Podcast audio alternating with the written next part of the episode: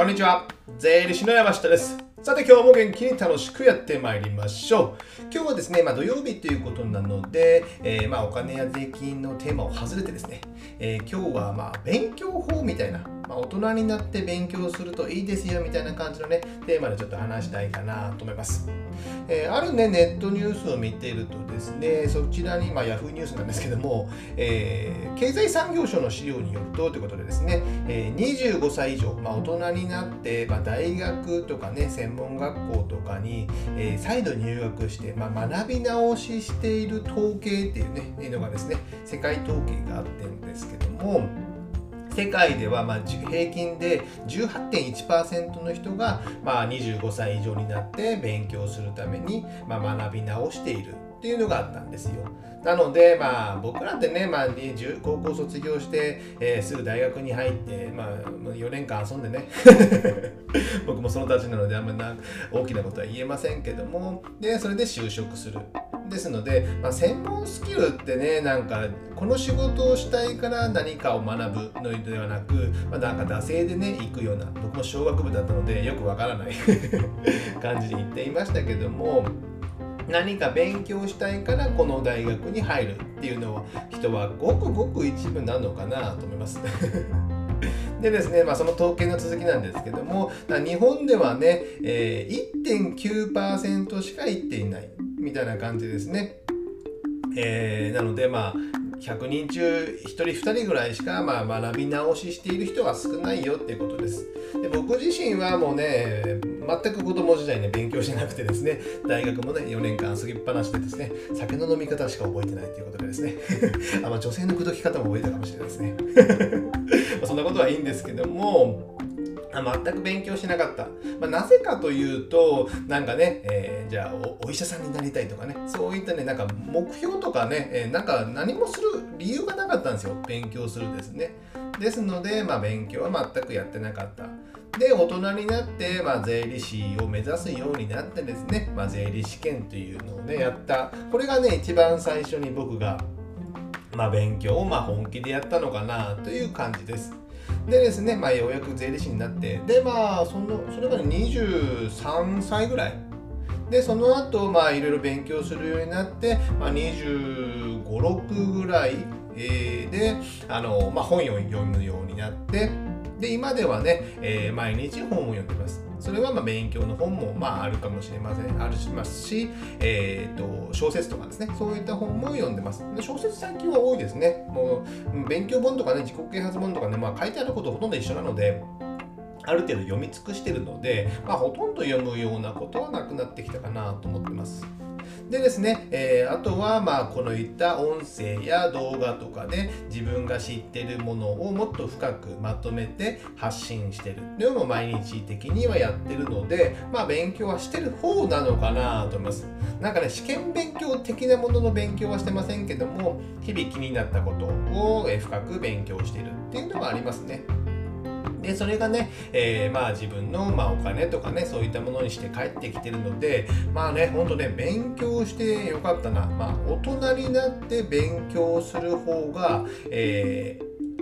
ー、変な意味で聞こえたら変ですけども投資対効果はあるのかなと思います。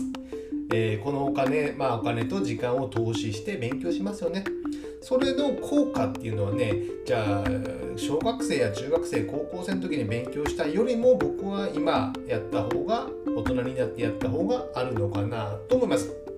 やっぱねあんまり大きな声では言いませんけど僕もねいろんな会社の税務顧問とかお金の周り見てるんですけどやっぱね情報とか勉強知識を知ってるだけでやっぱねお金の集まり方とかねそういったものビジネスもねやっぱ差が出るんですよ。差が出ます。これを僕もじゃあですね税理士という、まあ、お金、えー、とかね、えー、そういった専門家でやってますけどもこういったことを知らずにね例えばえー、まあ、20代大学卒業して、まあ、ウェブ系の会社に入ってね、エンジニアみたいなのになりましたとかね、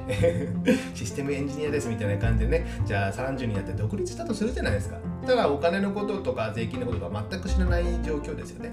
であれば、もうそこでね、数百万単位で僕は損してると思うんですよね。そのお金のことを知らないからですね。ですね、僕はそれを知っていたので、税理士として独立してしても、え、数百万単位で僕は得してるという感覚があります。なので知ってる知らないっていうことでやっぱね、えー、差が、まあ、今でもね情報は溢れてるんですけども知らないということで、えー、差が生まれますのでね、やっぱね、大人になって勉強するっていうことが非常に、まあ、お金だけじゃないんですけども、大事なのかなと思います。で、勉強する何を勉強したらいいかということはね、何をっていうのは、まあ、自分が知りたいことを勉強すればいいんですけども、どのように勉強したらいいのかっていうとね、やっぱね、基本は本を読むのが僕は一番いいのかなと思います。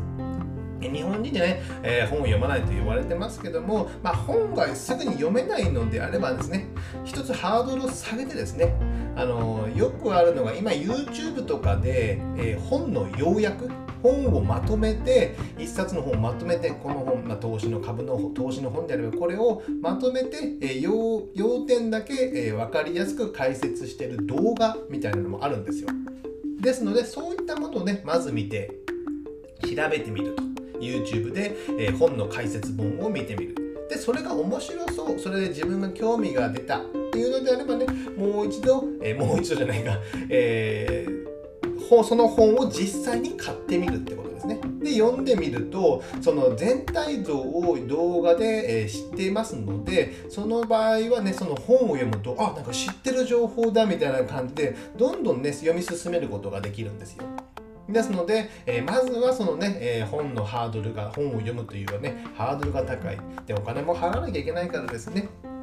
ですので、まずは YouTube で、えー、本の、えー、知りたい情報の本を探して、それの要約動画を見るのはねいい、のかなと思います。あとね、漫画本とかもありますので、そういったね、専門のね、えー、専門の、まあ、初初心者クラスの漫画本とかも読みながら、え次のステップの、え本に移っていけばいいのかなと僕は考えております。でね、あんまりおすすめしないのは、あの、え図書館で本を借りることです。まあこれはね賛否両論あるかもしれませんけども僕はまあ YouTube 動画で解説して次はねぜひできたらねやっぱ自分の身銭を切って本を買うやっぱお金を払うという行為をして自分が損するというか、えー、その経済的ダメージを受けないと本気で勉強しないんですよ。じゃ図書館に行って、えー、一冊その本を借りてきて読むかっていうと本気で読まないんですよね意外と日本あ人間って。で本借りてきたら、まあ、本、えー、付箋貼ったりとか、まあ、マーカー引いたりとかメモ書いたりすることもできないじゃないですか。ですので自分で本気で本を読んで勉強しようとするのであれば是非自分でお金を払って買って買うということがおすすめになります。じゃあ本を読むってことですね。じゃあ続いてお金の勉強。まあここはね、えー、まあ絶対っていうわけじゃないんですけど、知っておいたらいいのかなと思います。簿記とか FP とかね、まあ余裕があれば勉強しておくと良いのかなと思います。まあ、ある会社ではね、えー、スタッフさん、まあ、全員に、えー、まあ、いつでもいいので FP3 級程度は取得するようにっていうのをね必須にしてるとこもあるみたいです。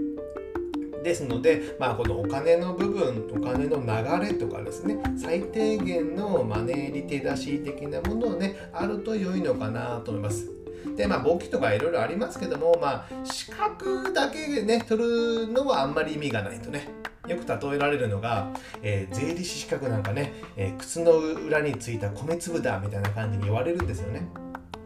どういう意味かというと、えー、その米粒を取っても食えない資格を取っても食えないみたいな。理解できましたかね？取っても食えない。資格だけ取っても食えない。米粒は食えないってね。足の裏についた米粒とか食べたくないじゃないですか。そういう意味でね、えー、言われてますけどもやっぱ資格だけではダメっていうことなので、まあ、その資格を取って自分がどう将来やりたいのかどういう仕事をしたいからその資格があった方が有利になるとかですね。であればやるいいのかなと思うんですけど、えー、闇雲にね税理士になるとかね、えー、弁護士になるとかそういう資格を目指すのはちょっとね、えー、どうなのかなと思います僕もね、えー、まあ大層なこと言えませんけども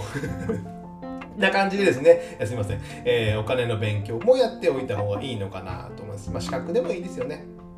じゃあ続いて、えー、オンラインセミナー。これね、オンラインセミナーね、やっぱね、コロナになって、僕は良かったことの一つなのかなと思います。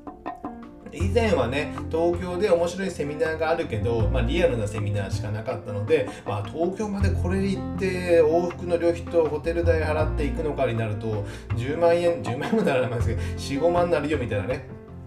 じゃあそこに行くのかってなるとなかなかね足が重かったんですけども今はねオンラインでセミナーっていうのがほとんど当たり前の時代になっていきましたので、ですので、ぜひね、ここはね、えー、ぜひオンラインセミナーを積極的にいろいろ受けてみるっていうのもありなのかなと思います。で、ここならとかね、いろんなね、ところでオンラインでその動画を買って勉強できる専門的なことをですね、こともありますので、そういったものを買ってみるっていうのもいいのかなと思います。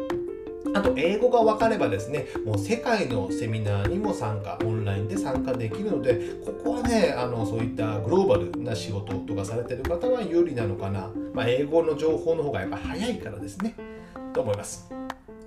じゃあ続いてこのオンラインセミナーですね。オンラインセミナー。あとこのこういったね、僕が発信してる音声のポッドキャスト、音声のものも、えー、オンラインで学んだりすることができて、あとね、このオンライン、音声っていうのは、あの、ながら勉強できるじゃないですか。ながら勉強。僕自身も税理士試験の勉強してた時は、えー、音声で勉強をしていました。で、うん、通勤しながら、えー、家事をしながらとかね、ご飯作りながらということで勉強ができて、で、そのね、えー、勉強することによって、意外にね、そこの方がね、記憶に残りやすいんですよ。残りやすい。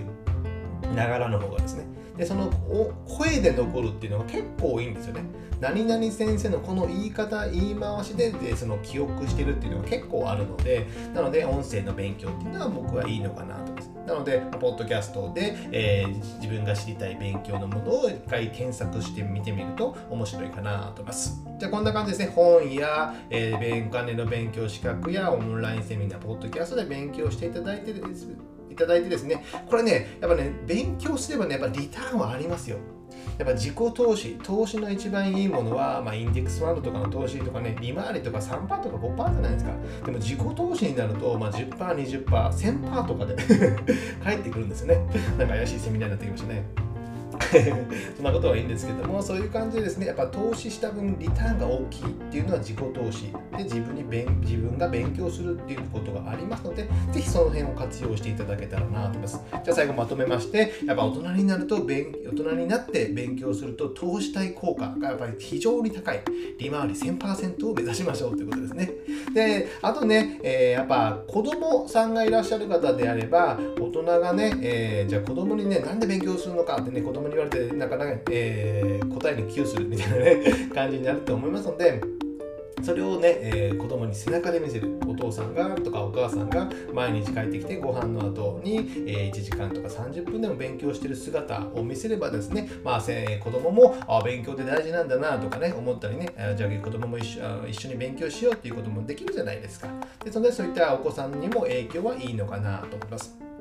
あとねやっぱね人間の人生、まあ、人生って新しいことを知ることっていうのは非常にね嬉しいことなんですよ。楽しいこと。僕は知識欲がある方だとは思いますけども何かを知ることでまた新しい何かを知りたいという欲求が出る。ということでですね、まあ、人間そのループに入るとすごいいいと思いますのでやっぱ新しいことを知る。勉強することで新しいことを知ってそれをすると、えー、おのずと人,、えー、人生が楽しくなる。というねスパイラルになるためにねぜひ勉強はしていただきたいなと思います、まあ、していただきたいと言うといけないね。した方が僕は良いかなと思って考えています。じゃあ今日はですね、えー、まあのんびりしたテーマの勉強、大人のになって勉強しようというテーマでお送りしました。じゃあ今日はこれぐらいにしたいと思います。ではまた次回お会いしましょう。さよなら。